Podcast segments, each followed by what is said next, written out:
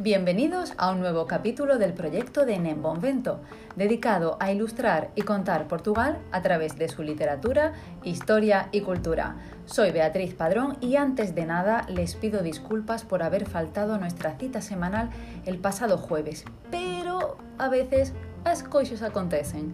Pronto, hoy les traigo la historia de una mujer muy peculiar que vivió siempre en su propio mundo de fantasía y consiguió así escapar de la realidad. Con todos ustedes, la inefable diva Natalia de Andrade.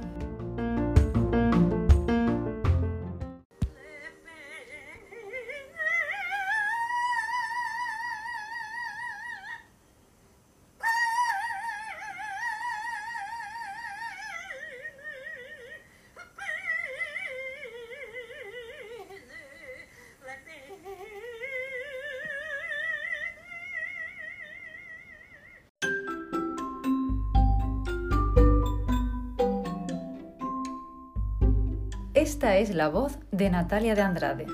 Aunque no fue esta la grabación que la catapultó a la fama, sino la imitación que hizo de ella el famoso humorista Herman José en 1996 cantando Un oso amor e verde.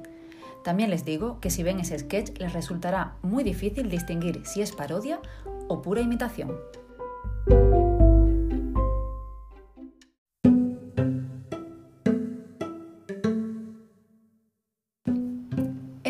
Momento indeterminado de su vida, una crítica musical de reconocido prestigio la describió como una auténtica vocación lírica a la que pueden estarle reservados grandes triunfos. Natalia Barbosa de Andrade creyó tan a pie juntillas esa profecía que nunca le importó que el resto del mundo no pensara lo mismo sobre sus dotes para el canto. Criada por una madre que daba clases de piano y que se definía a sí misma como cantante lírica, pronto comenzó a acompañarla en los recitales que ella misma organizaba. La inscribieron en el Conservatorio de Lisboa, que en aquel momento era un lugar muy exclusivo al que solo podían acudir niñas de familias adineradas. El padre de Natalia trabajaba en un periódico y aunque tenía buenos contactos en el mundo del arte, no puede decirse que fueran una familia bien posicionada. En su diario, Natalia anotó que había obtenido la máxima nota en canto, pero la verdad es que los registros hablan de un recorrido errático por la institución y solo una media de bien en piano y ciencias musicales.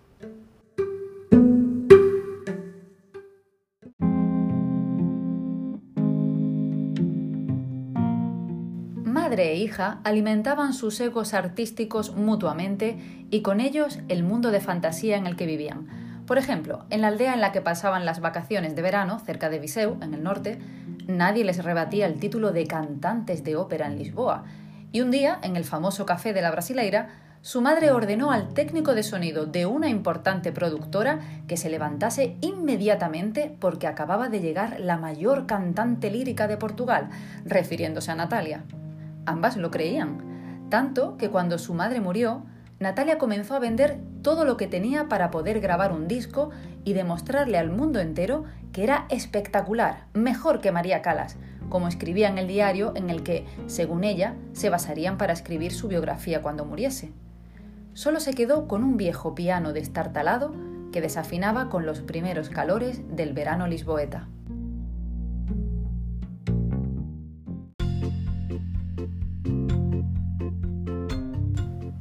Pero, ¿realmente era una joven con talento? Es difícil valorarlo porque la primera grabación que consiguió hacer fue a los 54 años. Reunió lo suficiente para irse a Madrid y grabar su primer disco, donde colocó la crítica que había recibido de joven y que repitió religiosamente en la contraportada de los tres discos siguientes, el último cuando ya tenía más de 70 años.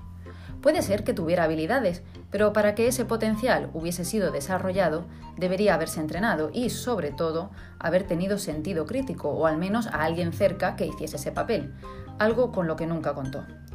Talentosa o no, Natalia se refugió en su juventud y perdió la noción del paso del tiempo.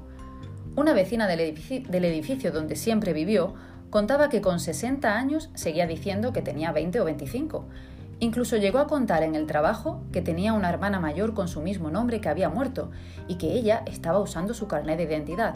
Por eso su verdadera edad no coincidía con la fecha de nacimiento que aparecía en el documento.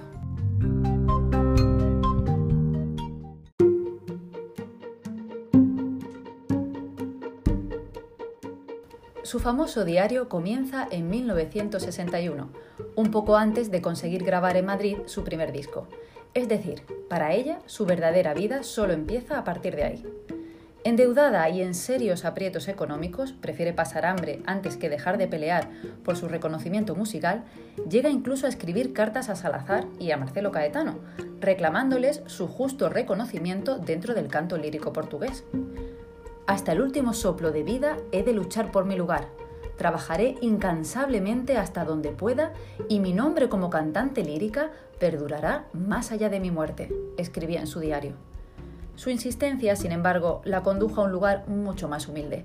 La contrataron casi por pena en Antena 2, pero no como cantante lírica, sino como revisora de discos, informando de si estaban o no rayados antes de que los radiaran.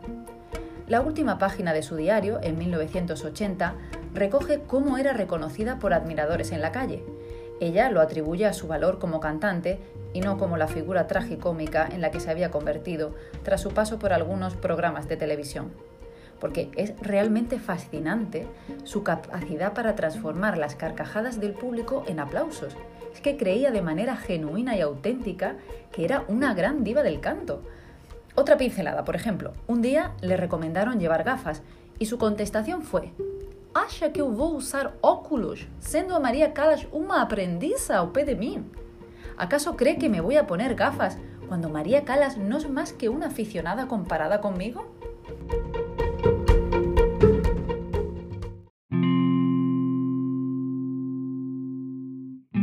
Murió sola en una residencia para artistas, algo que tampoco deja de ser irónico. Cuando fue internada se le dijo a las, auxiliares que era una cantante lírica, de forma que siguiese viviendo su sueño. Cantaba sola en el salón dos veces al mes, donde había un piano de cola. Le encantaba que le aplaudiesen y reía, feliz. Cuando ya estaba muy deteriorada y no conseguía hacerlo, exigía que le cantaran para comer. A su entierro solo acudieron algunas trabajadoras de la residencia. Nadie fue a recoger sus joyas de bisutería, sus fotografías de joven firmadas, o los casi ocho paquetes de folios que constituyen el diario que escribió para que hicieran una película sobre su vida.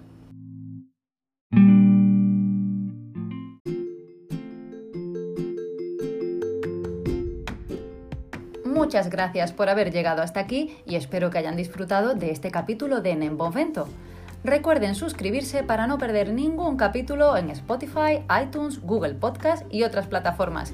Y no dejen de seguirme en redes sociales.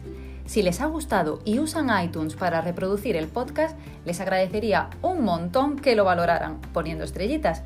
Y si están escuchando en su móvil el podcast, deslicen la pantalla hasta abajo y las verán allí, al final. Que hicieran una crítica o compartieran el capítulo. Y si les gustaría que hablase de algún tema en particular, pueden escribirme a info.nembonvento.com contándome todas sus lusos sugerencias. Muito obrigada por estarem aí e espero que tenham gostado das histórias que esta espanhola tem para contar. Cuidem-se e até a próxima!